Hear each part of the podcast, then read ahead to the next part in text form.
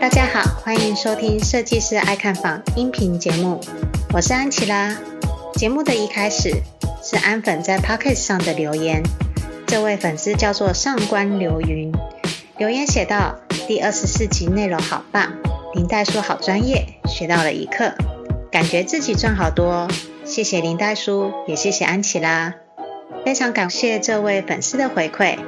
第二十四集的主题呢，是跟林代叔讨论买房换屋时，到底要缴给政府多少税，也有提到房地合一税的部分。之后我会再跟林代叔邀约聊聊最新的房地合一税二点零，到底对于我们纳税人会有些什么影响，请大家拭目以待。喜欢节目的安粉们，记得五星追捧加留言哦。那今天的主题就是来聊聊要如何去做断舍离，尤其是搬家和装潢的时候，很多杂物都想保留，又或是想要多做几个柜子塞一些东西。但是你知道吗？如果你有成功做到断舍离，不仅能够过上更轻松自在的生活，还能省下一些装潢费用，搬进你未来的新房子。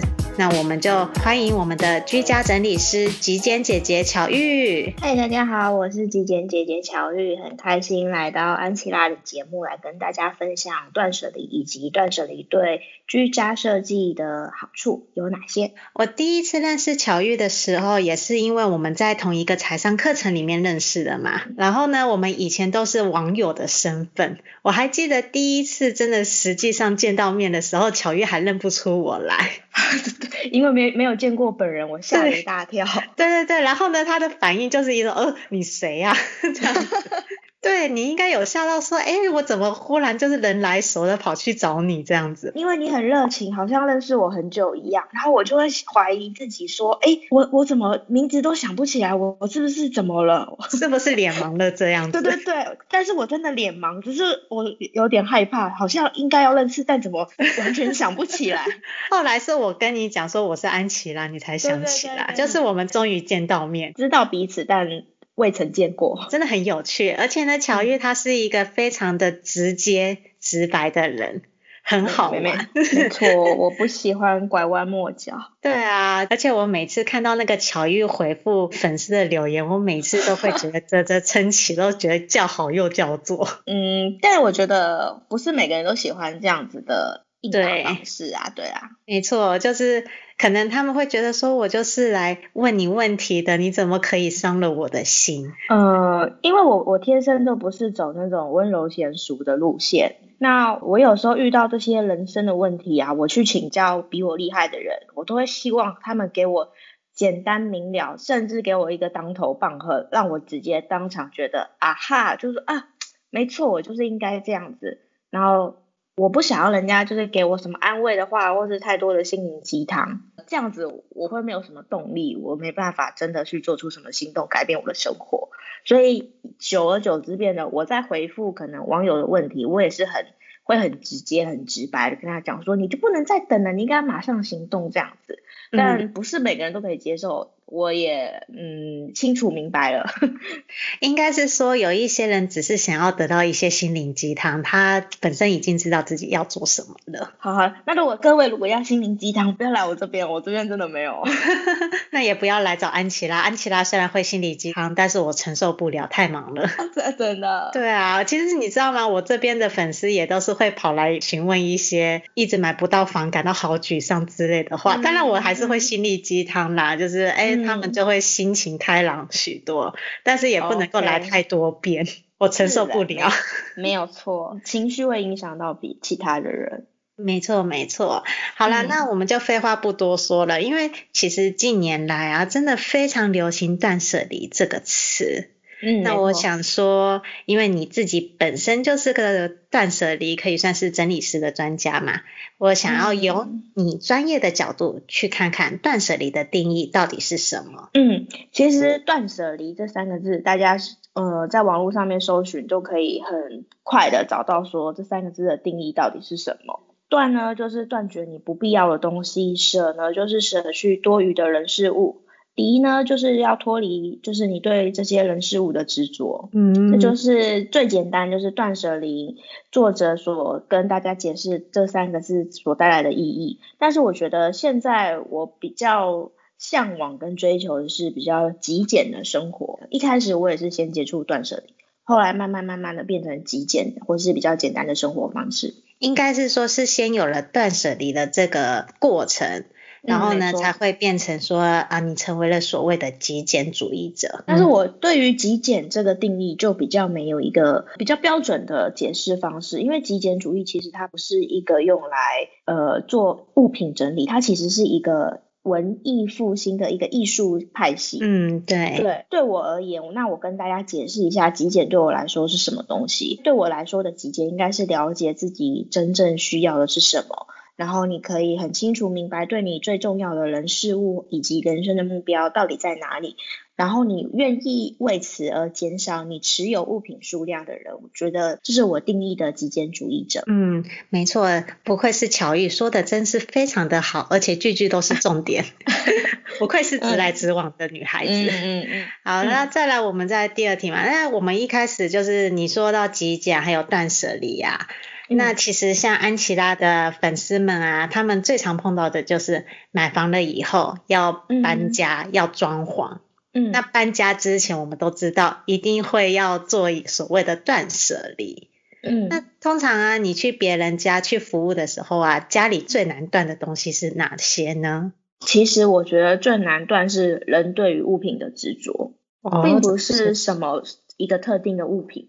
是每个人赋予那个物品特定的意义，你只要觉得这个东西有意义、有故事，就很难跟他割舍。那如果你觉得就是你你拿起这个东西，你想不起来它是干嘛，它怎么来的？其实都很好丢弃，重点都是在于我们人是怎么去想。嗯，了解。就比如说自己儿子以前画的画作啊，没错，就是画给妈妈的，但是就是舍不得，嗯、即便小孩已经高中了。你在在说谁吗？哎、欸，我跟你讲哦，我我要先说，我是一个蛮舍得断舍离的人。嗯。然后呢，断舍离到最后，连我爸都说你怎么那么无情冷血。呃，会有一点点，就是让人家会有这种感觉，但我觉得。你自己知道什么而言对你最重要，这样就可以了。对，因为我以前啊，确实是一个那个连小学跟国中啊，就是小朋友之间传的那个纸条啊，都会留下来的人。当然我不会留太多，我因为以前家里空间大嘛。那我就可以就是把它收纳好，嗯、我也是一个蛮懂收纳的人，就差不多收纳一个、嗯、一个纸箱的那个大小，就一直封存在那里。到我搬了新家了以后啊，我爸就说：“哎，那你是不是要把家里的所有东西都搬到你的新家去？”然后呢，我就在我家整理嘛，整理完了以后，我就觉得说好麻烦哦，我就稍微看了一下，然后就是全部那些卡片都丢掉了。嗯、然后我爸看到就傻眼了。傻眼说：“你真的那么狠心的丢这些东西吗？”我就说：“嗯，嗯，对。”其实我在丢东西的时候，我妈也会这样讲，说：“哎，这东西还能用，不要这么浪费。”嗯嗯嗯嗯，没错。所以丢东西的时候，千万不要让家人看到，是真的，拜托，因为不然你那个东西到最后可能不是你丢不掉，是你的家人会捡回来。对，是你家人舍不得，然后呢把它拿回去。嗯，所以整理的时候要自己做好整理就好。然后，如果你的家人会阻止你去丢东西的话，你就跟他讲说：“哦，没有，这个我要拿去邮局寄，这个我要卖掉，这是一个好方法。”哎，这是一个好理由哎。嗯，对，因为你把它换成另外一个价值，你不是直接丢掉，对他们而言就没有呃那个浪费的感觉。但事实上，你是真的把它拿去丢掉。对，对，因为你还是那个物品的主人嘛，你对那个物品还是有处理的权利在啊。嗯嗯，没有错。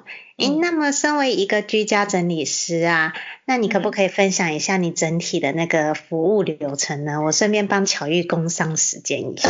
呃，其实，在一开始呢，我会先询问客户，在我还没有到客户家之前，我会先问他说，这一次你想要就是整理的区域是哪里？嗯嗯嗯，因为每个人想要整理的地方一定不一样嘛，我们家这么大，区域这么多。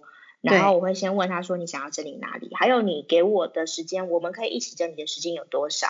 因为也要看那个空间的大小，还有我们能够处理的时间，还有一个就是你的预算。嗯嗯嗯，这个我会先给你一个参考的时间或是一个价格，因为我必须很诚实的告诉大家，如果只有一两个钟头，你是看不到特别的一个成效，因为这一两个钟头可能我到了以后，我们确定以后，我才刚跟你开始讲了没多久，整理没几样物品，这一两个小时时间就过去了。嗯，因为你们也是用小时来计算你们的服务嘛。对，那你这个整理至少都要三到四个小时，在一个区域，你才可以看得出来成效，不然你会觉得，呃，你请一个整理师到家里去整理，但是却没有对你有实际的帮助。但我我不想要为了赚钱而赚钱，我是真的想要透过整理可以去帮助别人，所以在事前我会先跟客户做好这类的沟通。嗯，哎，我也还蛮好奇，巧遇就是说，哎，你在这段时间服务客人的过程中，有没有几个案例你印象比较深刻的，可以跟我们分享呢？嗯，有一个是妈妈，因为我觉得，呃。大部分呃会来找我的客户都是女性，嗯，然后妈妈就是因为她这个角色太忙碌了嘛，没有什么时间，然后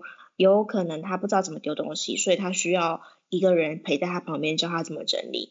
然后那个客户是我到他家以后，我发现就是我一进去从阳台开始就堆满了一箱一箱、一袋一袋的东西，一直到我走进客厅，客厅的沙发其实是没有办法坐的。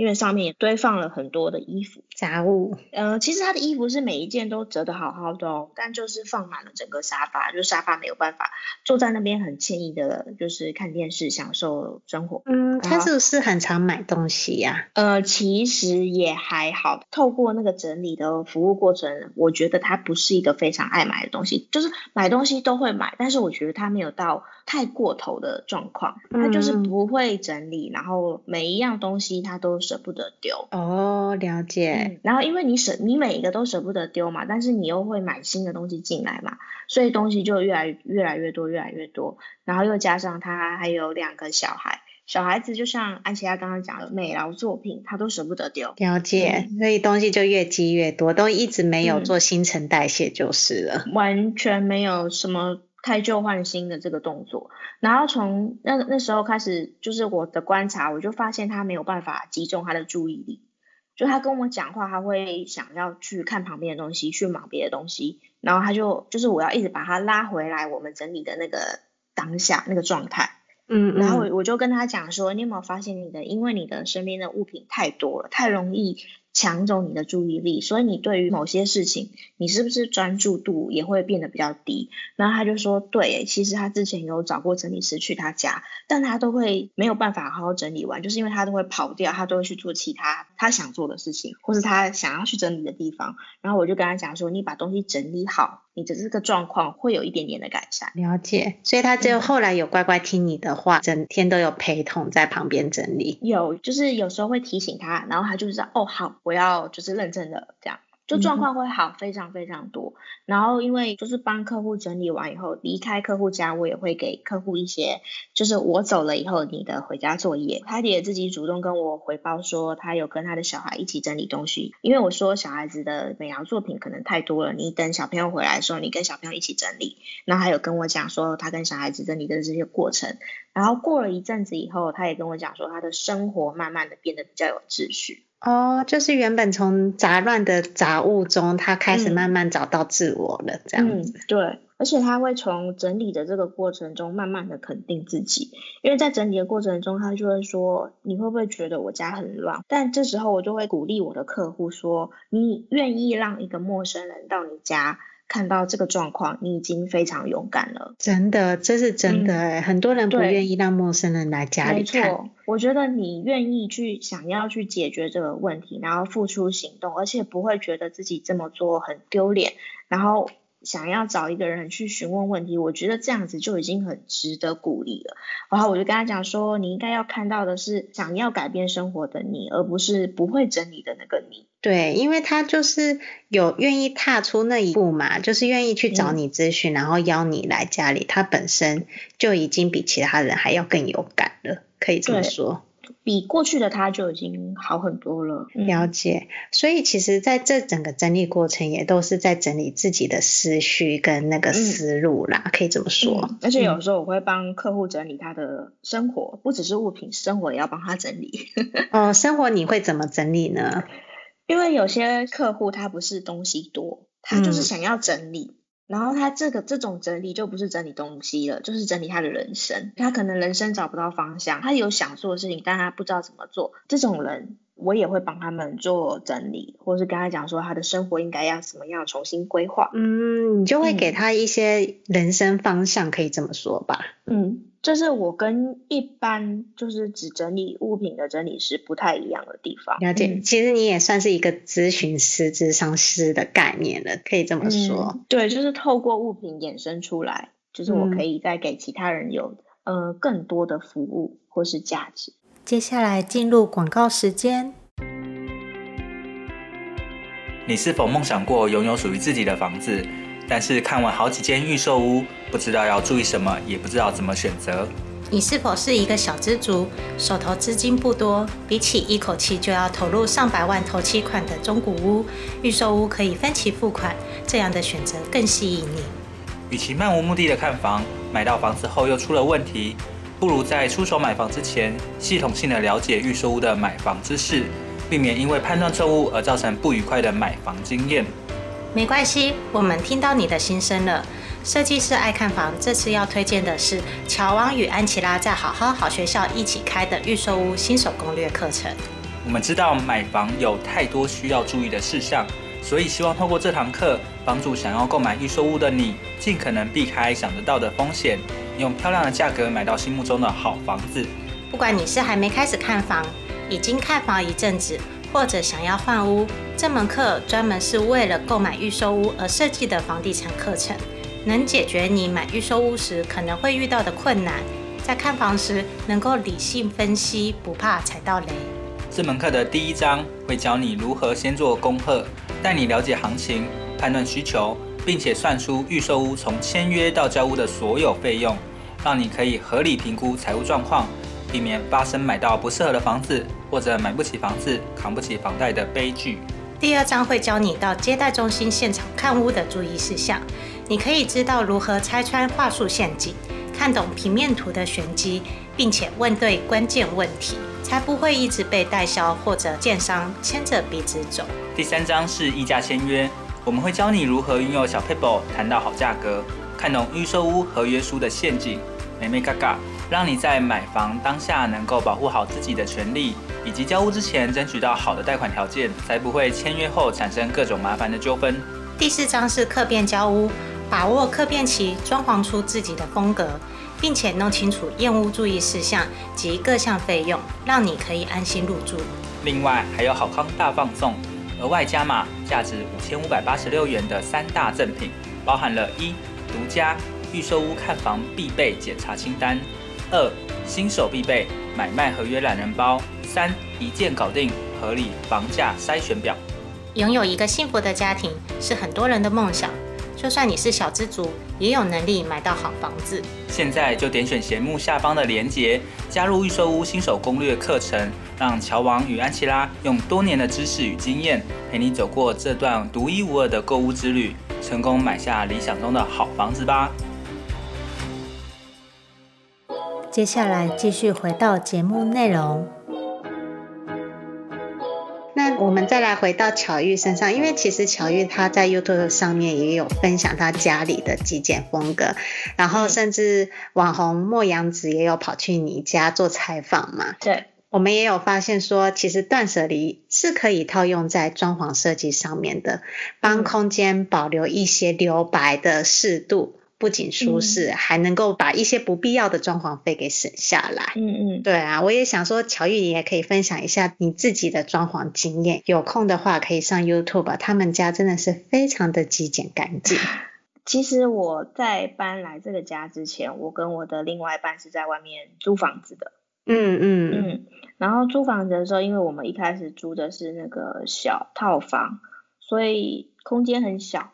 又因为我的另外一半他是一个天生的极简主义者，所以我就渐渐的我就会，就是我们买的这个新家以后，我就会想说，那我的家想要来一个极简风格。不过我发现你们的东西也真的算少了耶，说实在话。是是真的很少，因为我们家其实能够收纳的柜体，就是柜子，其实没有很多。对啊，因为看到你们家其实是蛮多白墙的。嗯，然后像什么客厅，我们也没有什么电视柜，也没有什么电视墙。柜子的话，就是顶多就是衣柜跟书柜。嗯，然后厨房的话，就是正常的一些橱柜嘛，都会有。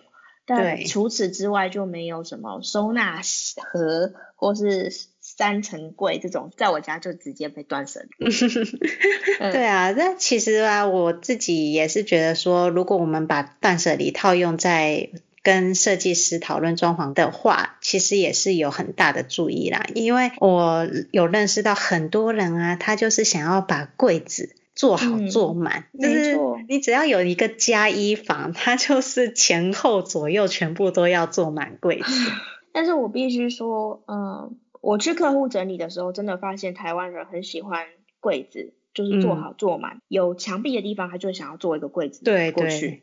但是很多的柜子的深度都好深哦，都是六十公分左右就这样子的柜子。但是这样子的柜子很难使用，真的。可是六十公分的柜子不就是做衣柜用吗？他们干嘛还做到六十公分？做个四十公分不就差不多了？就是想要做好做满啊，就没有想要做的刚刚好，我就想说做都做了，那就做大一点。做大一点，那你又没有那么多大的东西可以放。呃，就是很多人就把东西放进去了，然后东西可能因为柜子很深嘛，就跑到抽屉的后方或是柜子的后方。然后那个东西就被你遗忘了，就是再也不会使用了。去到客户家，客户都有这样子的困扰。然后尤其是，嗯，我的客户可能是跟房东租房子，那个柜子是房东的，他还不能把那个柜子丢掉。对，然后我就要另外帮他想办法，怎么样让这个柜子虽然不能丢掉，但是更好利用。了解，嗯，其实啊，就是我也跟安粉们聊一下说，说我们在做装潢的时候啊。系统柜啊，也是一笔费用啦。系统柜就是看你做的，非常贵。对，你看你做的柜体的多寡来决定你的报价费用。嗯、那你一旦要做好做满的话，当然是非常的不便宜。对，其实预算是要看每个人的经济状况嘛，还要看你这个房子屋况的状况去抓一个大概。对，但是我真的很建议大家，就是你要把你的预算。放在那个基础的工程上面，嗯嗯，真的，嗯、或是一些你确定就是像我家的衣柜就是固定在那边这种固定的东西，对，应该是说我们有一些还是有必要的啦，就是像是衣柜啊、玄关柜啊、鞋柜这种，你该做的还是要做，但是你不要做过头。对，就是你这些基础的东西或是比较好的家具家电选好一点，嗯，真的，对，就是把你预算放在这上面，所以我真的觉得我。家在装潢跟一般的家庭在装潢比较起来，木工的费用是比较少的，因为我们家柜子真的很少。嗯哦，顺便跟阿粉们讲一下，就是巧玉家它算是中古屋翻修，嗯，对。那其实就跟那个新城屋和预售屋是有一些不一样的，因为新城屋的话，你一进来就是什么都不需要装修，你差不多就可以直接开始做天花板、地板，然后柜体，嗯、然后差不多两三个月就可以入住了。对，但我家是全部天花板、地板、墙壁都打掉。对，你还要拉管线，比较麻烦一些。对，对，什么电线、管线。因为公寓嘛，老旧这些一定要换，而且我们是跟一手屋主买的，嗯，从他们搬进来到我们入手，这中间他们也没有什么去做维修，所以我们全部基础工程全部重弄。所以呢，其实如果你要买中古屋的话，你本身的那个装潢费用的预算你要拉高的，因为呢，你大概有一半的费用是在基础工程上面。对。所以我们的预算是放在基础工程上面，其实这样子也合理啦。嗯、我是觉得说巧遇家它这样子的留白呢，反而也会给予我们一个所谓的减法生活，因为你的东西少，嗯、就是柜子少嘛，那你就会固定说哦，如果你买了一样东西放上去的话，你势必会有把一样东西给淘汰掉，这是可以不断的汰旧换新。而且我觉得断舍离在你买房子的时候也会对。很多人有帮助，因为你的东西没有那么多了，你也没有必要说去买到那么大的房子，或是做那么多的柜子，省下来的那些钱可以让你少奋斗好几年，甚至不要在搬家的时候花钱搬运那些杂物或是垃圾。对，就是变成说，你当你需求没那么高的时候，嗯、你可以买个小宅。比如说、嗯、呃二三十平的，那就是足够你们一家三口生活啊，只要定期的去做整理也行。对，对啊，而且刚刚就是讲到那个什么木工装修嘛，其实嗯呃这个会占整体的设计大概二十趴到三十趴。如果真的你卯起来要把柜子做好做满的话，其实是。很费用很高的，对，因为其实像我家啊，系统柜也是有把它做到几十万跑不掉啦。但是我做的柜体是因为我家连那个中岛就是电器柜全部都算进去、嗯、哦，然后又加上我又有做那个书房，书房我也是用整个系统柜做起来的，所以它会贵是因为我要有功能性的。对，然后我就会觉得说，哎，我做成这样子还算蛮合理的。我现在住在家里还蛮开心的啊，当然没有像巧遇的那么极简啦。我们家收纳 空间还是颇多的。嗯，不需要要求每个人都做到极简，重点是你适合你，你在这个空间舒服、开心、快乐。就好了。对，因为我就是一个喜欢把东西都收起来，然后不要被看到的。只有我想要摆设的东西才能够显示出来，哦、所以我家有一个一整面的星巴克杯收藏墙。哦、星巴克股东会很喜欢。哦，那是我老公的收藏啦。我老公就是特别爱收藏马克杯跟酒。然后呢，我就把这两个东西呢，就是放在我们展示出来这样。对对对，展示柜。然后呢，你这样子每天看完电视，然后往往左边望一下，都会心情超好的，就会觉得说、嗯、哇，怎么那么美？对啊，其实。买那些东西不就是要用来欣赏，让自己开心的，才会才会买买回家嘛？真的，没错，不可以买了物品然后回来是一个负担，就是一种享受，然后呢，提升你居家的风格和质感。嗯，无论是要欣赏还是使用，带回家就要让它展现它。应该要有的价值，才不会浪费。没错，像我现在啊，假日的时候就会跟我先生，然后呢，小酌一杯红酒，然后在那边看电视。嗯、我觉得这就是很生活，生活很有仪式的感觉啊。对呀、啊，你生活又多创造了一些仪式感，而且说实在话，就是这些仪式感并不会给你带来太多的负担。那红酒现在也多便宜啊，嗯、一瓶才几百块钱，你只是偶尔买一买而已。其实美好的生活是不需要花大笔大笔的钱的，只是我们有没有用心去经营它。嗯、对，只是太多人都往往会在装潢的时候就爆掉预算。对，想说我家要弄得很漂亮或干嘛的，或者我要买很多东西，我才会觉得很开心。